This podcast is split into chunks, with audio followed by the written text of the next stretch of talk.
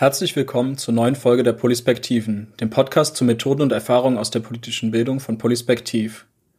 Die heutige Folge dreht sich um politische Bildung aus deutsch-französischer Perspektive, denn dort gibt es einige Besonderheiten und Unterschiede zwischen beiden Ländern. Dabei haben wir eine Polispektiven Premiere, denn wir haben zum ersten Mal einen Gast in unserem Podcast. Damit wir über Frankreich nicht nur aus der Außenperspektive sprechen, haben wir Maxime eingeladen, der unter anderem mit Peuple et Couture viele Erfahrungen in der politischen Bildung gesammelt hat. Am Ende des Podcasts gibt es außerdem wie immer aktuelle Highlights unserer Arbeit bei Polispektiv. Wir freuen uns jederzeit über Feedback per Mail an podcast.polispektiv.eu und wünschen Ihnen jetzt viel Spaß mit der siebten Folge unseres Podcasts.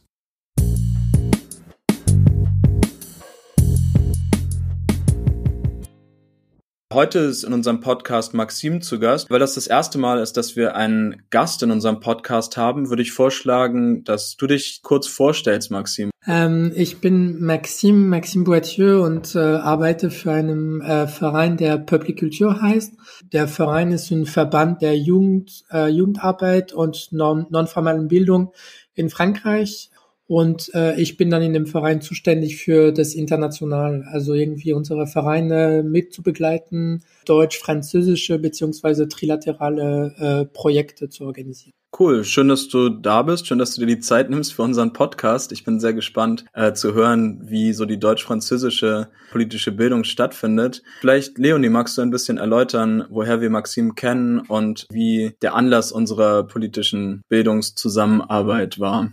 Polispektiv macht ja jetzt seit, ich glaube, 2016 ungefähr deutsch-französische Projekte.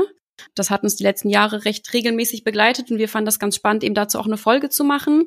Wie das zustande gekommen ist, also letztendlich über einen persönlichen Kontakt zwischen Heidi und Johanna von Atu Diversité. Atu Diversité ist sozusagen die dritte Organisation im Bunde, die jetzt bei den Projekten immer beteiligt war. Und Johanna hatte Interesse an der Planspielmethode, die ja in Frankreich deutlich weniger verbreitet ist, als sie das in Deutschland ist. Ist irgendwann auf uns zugekommen, wenn ich was zusammen machen möchten. Und Johanna wiederum hat Maxim sozusagen ins Boot geholt, weil ihr euch ja selbst auch aus vielen deutsch-französischen Projekten schon kanntet. Das heißt, wir haben 2016 erstmals ein Planspiel zusammen entwickelt und das hat sich dann, weil es so gut funktioniert hat, über die Jahre so fortgesetzt. Ja, also das war am ganz Anfang, also in 2016, äh, weil äh, mit Johanna sind wir an dem zusammen bei dem deutsch-französischen Freiwilligendienst. Also wir begleiten jungen Freiwilligen aus Frankreich und Deutschland, die ein Jahr im Ausland verbringen und äh, die haben dann vier Seminaren, wo wir mit denen mehrere Methoden und mehrere, also Begleitungsprozesse machen. Und einer davon ist äh, politische Bildung, also auch die zu äh, begleiten, verschiedene politische Bildungsmethode zu benutzen und an sich über Politik auch zusammen zu reden. Und einmal sind wir also in 2016 mit Johanna gejoggt und sie hat so erzählt von dem Planspiel. Und sie hat erzählt, ah ja, und das gibt's und wir arbeiten, also ich habe so eine eine Fortbildung da mit Polispektive, also mit Heidi gemacht und na, na, na. Warum machen wir nicht auch sowas im deutsch-französischen Kontext? Und dann haben wir weiter zusammen äh, geredet und dann haben wir uns zusammen getroffen und haben da den Mehrwert gesehen. Also dass äh, irgendwie die französische Perspektive und die deutsche Perspektive irgendwie zusammen zu mischen und äh, genau. Es ist natürlich immer cool, mit verschiedenen Organisationen zu kooperieren, aber in diesem Fall gibt es da eine bestimmte besondere Motivation, die, die diese Kooperation auszeichnet? Die ganz ursprüngliche Motivation war tatsächlich, was ich gerade auch mit dieser Plansch-Methode meinte, einfach auch so einen Methodenaustausch zu schaffen und gegenseitig voneinander zu lernen, weil wir eben dieses methodische Wissen hatten, aber Johanna und Maxim umgekehrt ja auch viel Wissen in anderen Bereichen oder zu anderen Methoden haben. Und natürlich auch so eine gemeinsame Motivation, politische Bildung und die Demokratie in beiden Ländern, also Deutschland und Frankreich, zu stärken. Wir haben ja alle irgendwie auf irgendeine Art deutsch-französischen Hintergrund, haben außerdem das, in dem Fall gibt's halt den Vorteil, dass das deutsch-französische Jugendwerk existiert, was solche Projekte tendenziell eben auch fördert. Das heißt, es war auch von Anfang an die Möglichkeit, bei solchen Projekten Unterstützung zu bekommen, was es eben so ein bisschen erleichtert hat. Dazu muss man sagen, dass die Situationen in Frankreich und Deutschland sich natürlich ein bisschen unterscheiden. Also das Bildungssystem ist unterschiedlich und auch die politische Bildung hat eine andere Rolle. Magst du uns das ein bisschen erklären, wie die Situation in Frankreich ist, Maxim? Also es ist spannend immer zu, also schon von dem Begriff, also weil wir, also wir übersetzen alles, was wir, also was wir machen, also wir machen nichts, äh, wenn es im deutsch-französischen Kontext ist, nie auf Englisch, sondern wir übersetzen und erstmal haben wir ein Problem mit dem, mit dem Begriff politische Bildung. Also wie sollen wir das übersetzen auf Französisch? Und also es fängt schon da an.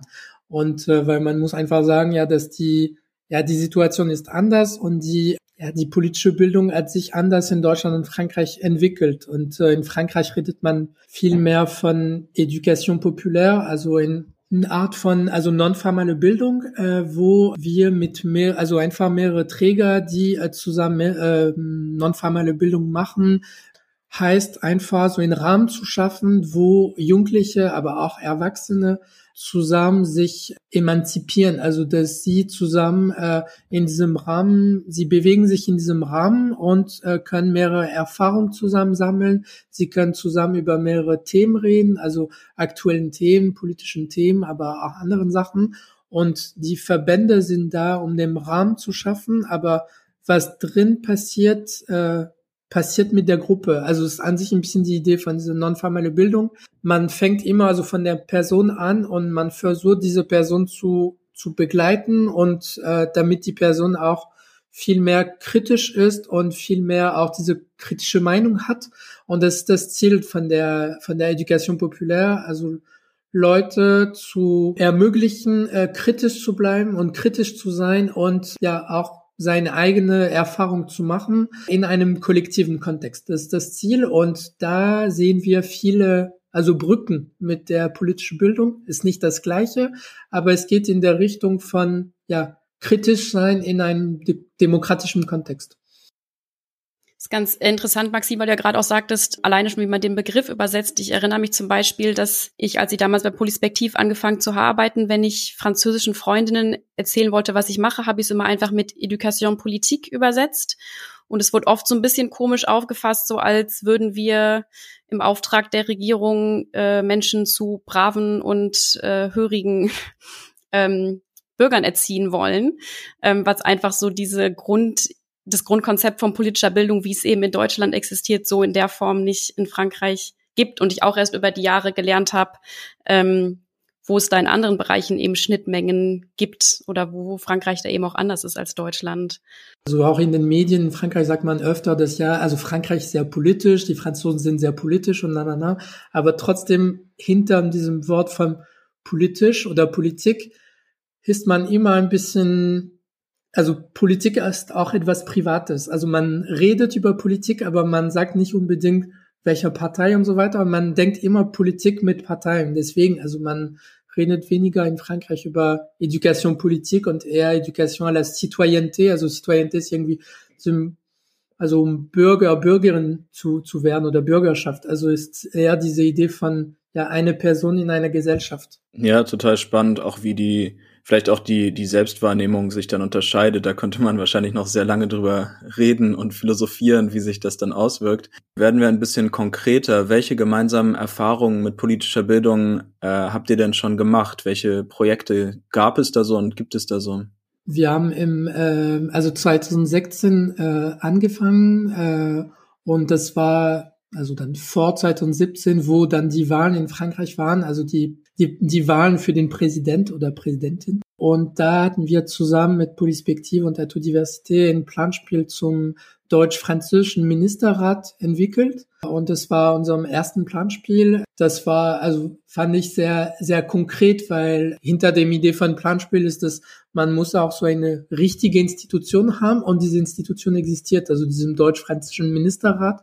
Und das fand ich auch spannend, da ein bisschen konkret darzustellen an Jugendliche oder anderen Personen, was das bedeutet und was ein deutsch-französischer Ministerrat macht und äh, welche Rolle hat dieses Ministerrat in, ja, in unseren zwei Ländern und beziehungsweise auch in der EU und genau, das war unserem ersten. Das setzen wir bis heute auch ein, dieses Planspiel, was dann in den Jahren gefolgt ist, weil wir da eben erstmals gute Erfahrungen mit so einem deutsch-französischen Planspiel gemacht haben, ist zum einen ein Planspiel zum europäischen Gesetzgebungsprozess, das wir 2018 entwickelt haben ähm, also mit der Idee, das im Vorfeld der Europawahlen 2019 einzusetzen. Letztes Jahr ein Planspiel, wo es um Partizipation auf lokaler Ebene geht, weil das ein Thema war, was, wo wir bei den Fortbildungen gemerkt haben, dass das gerade von den frankophonen TeilnehmerInnen irgendwie sehr nachgefragt wurde.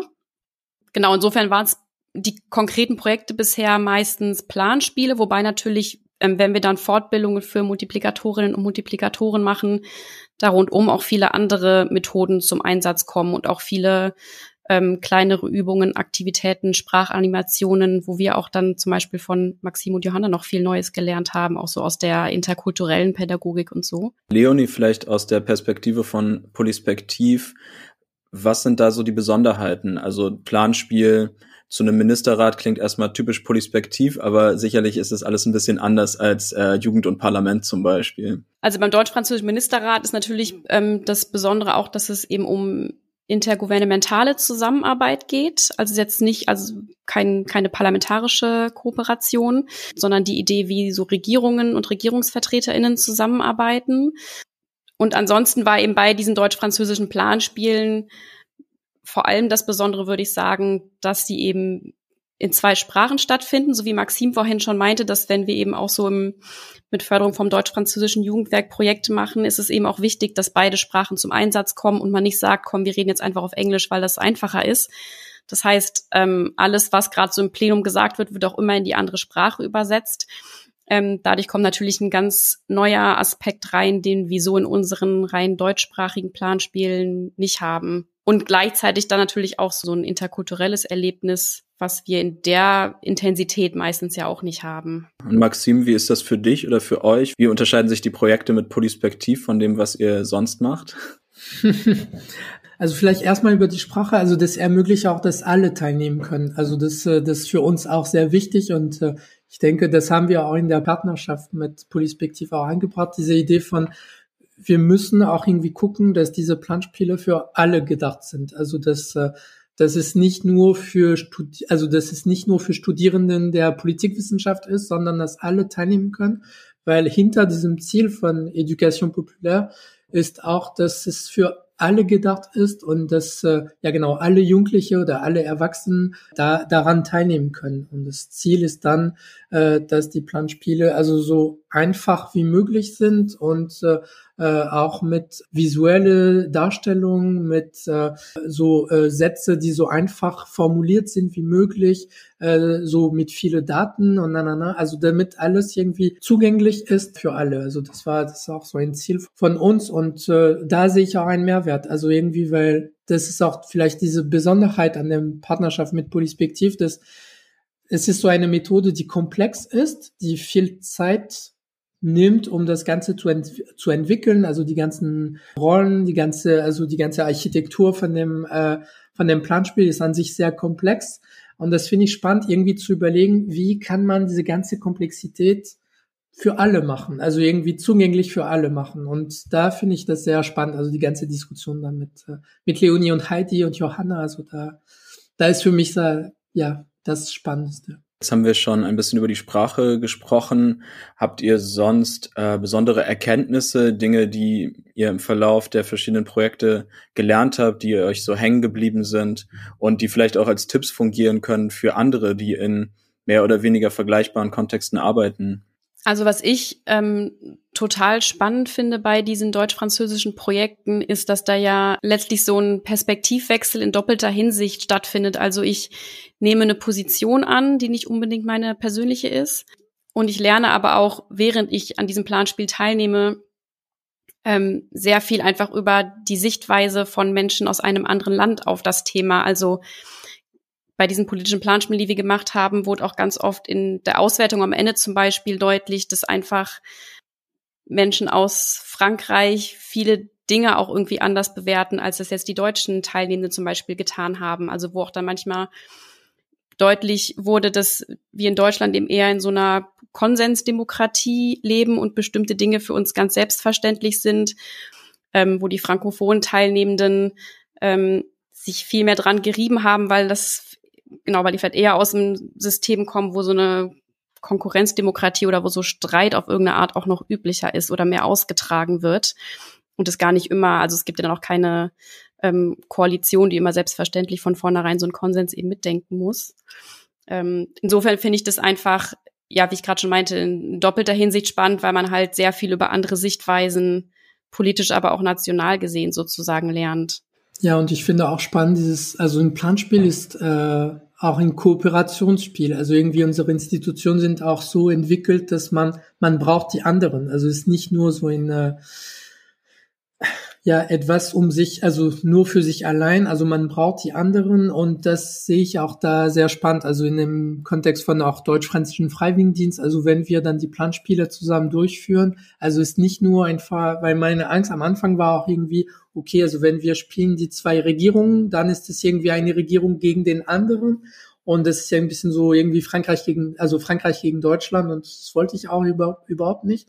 Und man sieht also in der Entwicklung von dem Planspiel, dass es ist so eine Kooperation, also du brauchst den anderen, um auch dein eigenes Interesse da äh, voranzubringen. Aber ähm, das finde ich auch sehr, sehr spannend da, da zu sehen und ist auch so eine, ein guter Weg auch um ja dem politischen System von dem anderen Land auch darzustellen. Also ich meine, das ist auch ja irgendwie völlig langweilig zu erklären. Also es funktioniert so und so in Deutschland, nein, nein, nein, in Frankreich funktioniert das so und so, aber das zusammen zu erleben und zu auch an den Jugendlichen zu zeigen, dass es möglich, dass ihr diese Rolle annimmt und ihr könnt auch was bewegen und ihr könnt auch was machen. Also ist für mich da also sehr sehr spannend und das das zeigt auch wie wie viel Macht hinter dieser, dieser, dieser Methode es gibt. Insofern geht es für mich auch über einen deutsch-französischen Kontext hinaus, sondern spricht ja dann allgemein für bi- oder multinationale ähm, Zusammenarbeit in diesem Bereich. Ähm, also auch jetzt gerade bei diesen deutsch-französischen Sachen merkt man, das ist ja auch immer so ein so ein Blick nach Europa generell, weil man Empathie für andere Ideen und Positionen entwickelt. Und das würde ja auch genauso funktionieren, wenn man das jetzt mit einem, genau, nicht nur Deutsch-Französisch machen würde, sondern eben in anderer Form da verschiedene Systeme oder Menschen aus verschiedenen Ländern zusammenbringen würde. Ja, das klingt äh, großartig und sehr europäisch, würde ich sagen. Vielleicht sollte es noch viel mehr Projekte dieser Art geben. Wir kommen schon zum Ende äh, dieser Unterhaltung. Ja, wir haben jetzt schon sehr viele Vorteile und Mehrwerte äh, angesprochen und soll ja auch nicht eine reine Werbeveranstaltung sein. Aber als Abschlussfrage, was ist so für euch das schönste oder der beste, gewinnbringendste Aspekt des Ganzen? Bei mir wäre es, glaube ich, eigentlich das, was ich schon gesagt hatte vorher mit diesem doppelten Perspektivwechsel und dass man Erfahrung von politischer Bildung verknüpft mit so einer interkulturellen Erfahrung macht, weil wir genau auch bei diesen Veranstaltungen, die wir haben und Fortbildungen ist ja, wie gesagt, auch nicht nur um die reine Durchführung des Planspiels geht, sondern wir auch davor und danach viele Methoden auch so der interkulturellen Pädagogik noch einsetzen und da einfach, finde ich, immer so eine Bereicherung allein dadurch kommt, dass eben Menschen aus verschiedenen Ländern zusammenkommen und zusammenarbeiten, die eben nicht so tagtäglich miteinander zu tun haben. Und das ist für mich ein wahnsinnig großer Mehrwert, der auch einfach nochmal ganz viel mehr an Empathie schafft für andere. Ja, und ich würde sagen, also mit Empathie, also die auch Empathie für so ein demokratisches System, also oder ein demokratischer Prozess, also dass man auch dadurch zeigen kann, wie Demokratie funktioniert, wie, wie es lang ist und wie viel Zeit das braucht und, äh,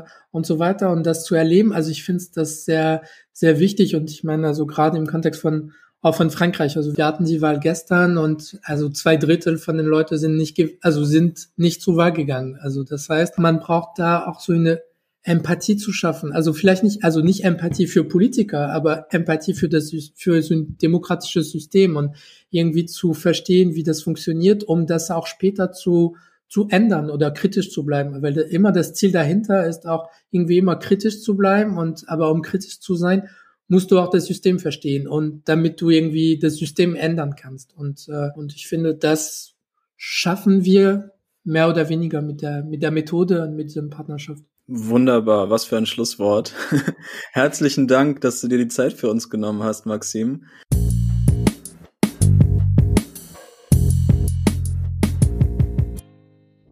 Mein Haupthighlight äh, der letzten Tage war die Vorbereitung und Moderation eines zwei Wochenende Workshops mit einer gemischten Gruppe amerikanischer und deutscher Studenten der erste Teil war ein Bundestagsplanspiel und der zweite Teil ein Austausch mit gewählten Vertretern des Deutschen Bundestages. Es war eine echte Challenge für uns als Team, unsere klassischen Materialien für eine zweisprachige Gruppe mit unterschiedlichen Sprachniveaus und ähm, Hintergründen zu erstellen und anzupassen und sie in die Lage zu versetzen, sich auf sinnvolle Diskussionen mit den gewählten Vertretern der, des Bundestages einzulassen.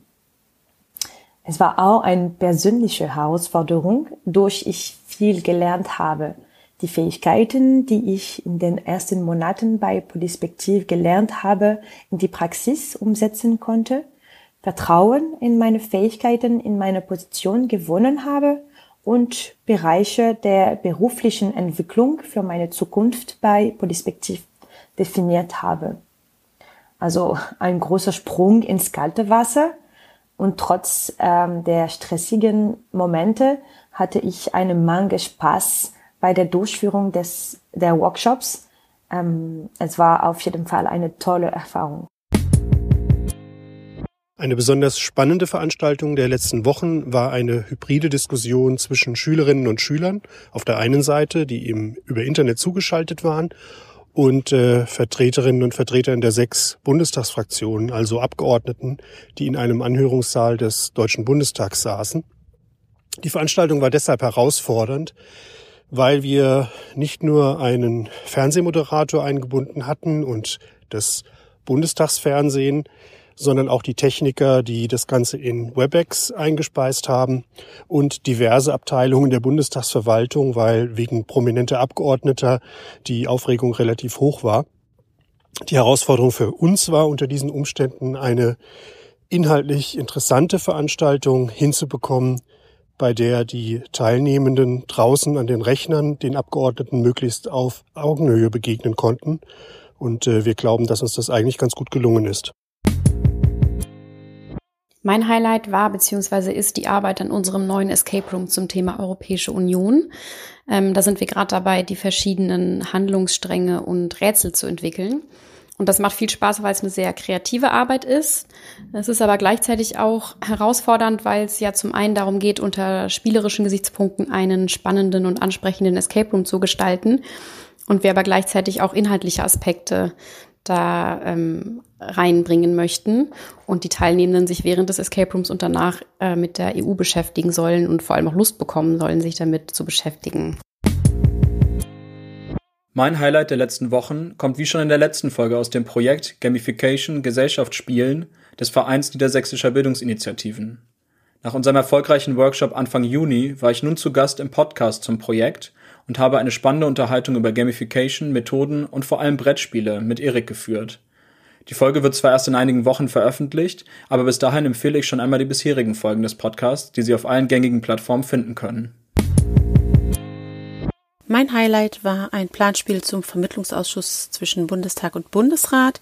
Das haben wir schon im Dezember für die Landesvertretung von Mecklenburg-Vorpommern beim Bund geschrieben und jetzt im Juni konnten wir es endlich austesten in Präsenz im Gymnasium Gardebusch mit einer großartigen Gruppe der elften Stufe dort. Ähm, das Ganze ist in ganz knapper Zeit, eineinhalb Stunden angedacht, mit knappen Materialien, die aber trotzdem die verschiedenen Perspektiven der unterschiedlichen Bundesländer und der verschiedenen Fraktionen im Bundestag ganz gut erfahrbar gemacht haben. Die Teilnehmenden haben das toll ausgespielt und das Ganze wurde abgerundet durch die Staatssekretärin von Mecklenburg-Vorpommern, die dann auch noch zugeschaltet wurde und aus dem Nähkästchen plaudern konnte, wie in der Realität das Land Mecklenburg-Vorpommern die Sitzung im Bundesrat und im Vermittlungsausschuss vorbereitet.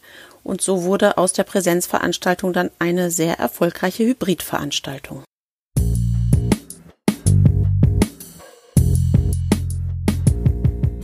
Damit ist auch diese Folge schon zu Ende. Ich hoffe, dass sie Ihnen gefallen hat. Falls Sie noch Fragen, Lob, Anmerkungen oder thematische Vorschläge haben, schicken Sie uns doch eine Mail an podcast.polispektiv.eu. Bis dahin bedanke ich mich fürs Zuhören. Bis zum nächsten Mal.